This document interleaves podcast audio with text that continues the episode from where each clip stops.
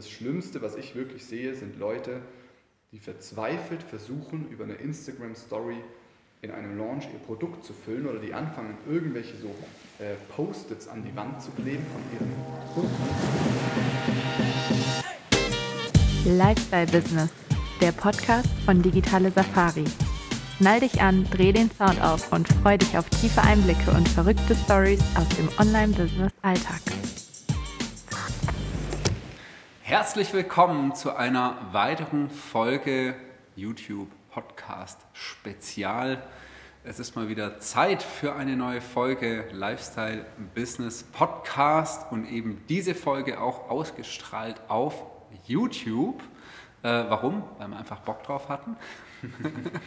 und wir haben uns schon im Vorfeld wahnsinnig über diesen Titel gefreut, denn er heißt, warum Launches dich vom Lunch abhalten was ist der kleine feine Unterschied und wir werden aufklären, warum wir der Meinung sind, dass Launches dich wirklich nur vom Lunch abhalten.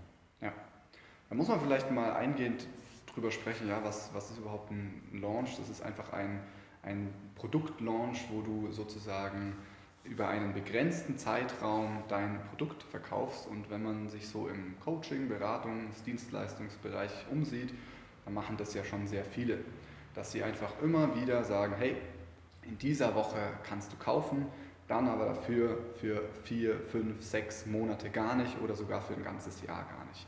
Und das hat natürlich eine Berechtigung, sonst würden es ja nicht alle machen oder viele machen. Das hat meiner Meinung nach aber auch ein paar ganz fatale Fehler, die dich nicht nur vom Lunch abhalten. Und damit meinen wir, dass sie einfach zeitaufwendig sind und dir nicht, mehr, nicht mal mehr die Zeit geben, dass du in Ruhe lunchen kannst, sondern die dich auch davon abhalten, wirklich konstant das Business ins Wachstum zu bringen. Weil wenn wir über, über Launches sprechen, dann fallen zwei Dinge auf.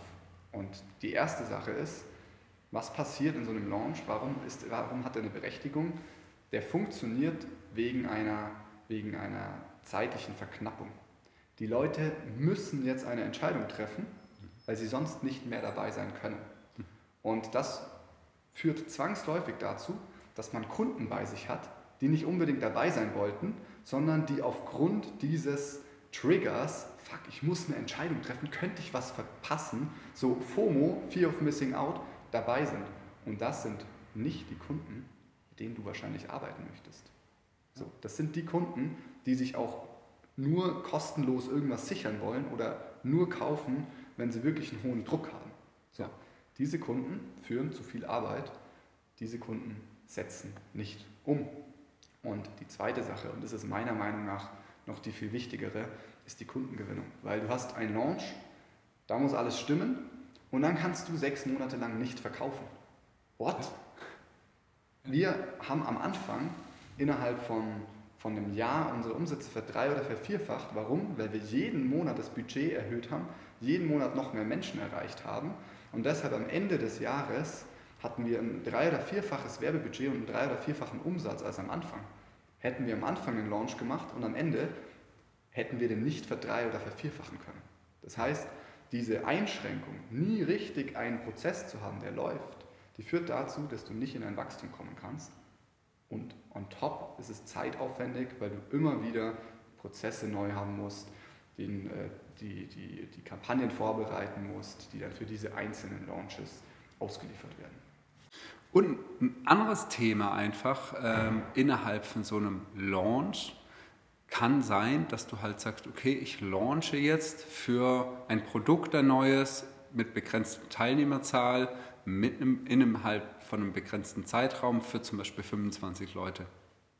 Was passiert in deinem Kopf, wenn aber sich nur fünf Leute anmelden. Ja. Was passiert dann? Also was, was ist dann auch die Schlussfolgerung daraus, oder was machst du für dein Unternehmen, auch von dem Launch? Weil im Prinzip die ganze Magie, die du über einen Zeitraum X aufgebaut hast, mit viel Druck eigentlich auch, ne? und auch emotionaler Druck, der dahinter steht, ne? wenn jetzt plötzlich dieser Launch statt 25 nur für fünf Leute stattfindet. Ja. Das ist wirklich wie so ein, ein Absturz von einem Hochhaus. Weil jetzt hinzugehen und zu sagen, okay, wir machen einen zweiten Launch, weil die Plätze sind nicht voll geworden, weiß ich nicht, ob das so professionell vorkommt. Das heißt, du musst eigentlich, um den Vertrag zu erfüllen, dann für die fünf Leute das durchziehen, hast aber nur ein Fünftel von dem Umsatz, den du eigentlich mal geplant hattest. Ja. Bei einem Launch muss man öffentlich die Hosen runterlassen. Ja. Öffentlich sagen, ich will 25 Leute für mein Produkt gewinnen. Ja.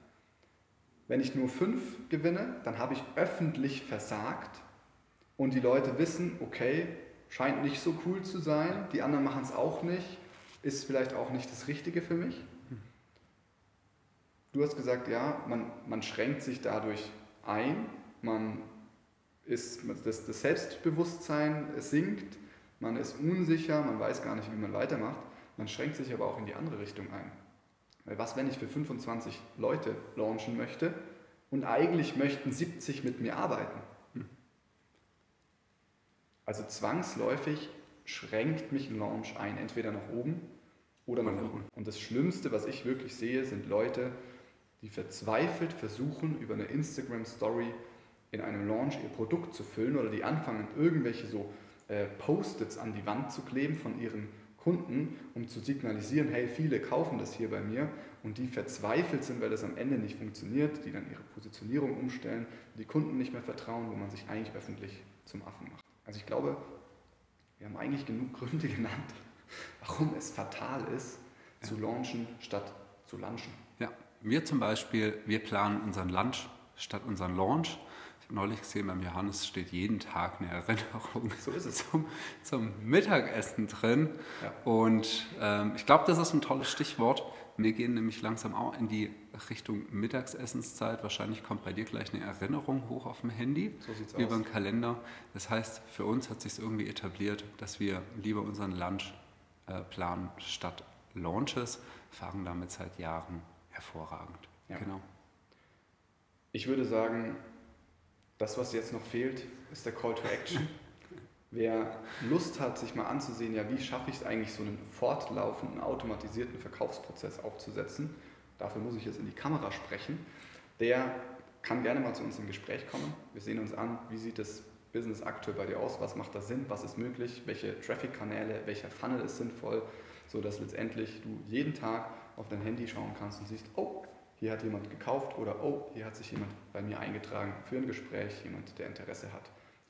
Und zwar selbst dann, wenn du gerade beim Lunch sitzt und merkst, hey, da ist ja Bedarf, da ist ja Interesse da und das kann ich langsam ins Wachstum bringen. Das war's von uns. Vielen Dank, dass du mit dabei warst. Lass uns gerne ein Like bei YouTube, eine Bewertung beim Podcast da und dann freue ich mich, wenn wir uns in der nächsten Folge wieder hören oder sehen. Bis dahin.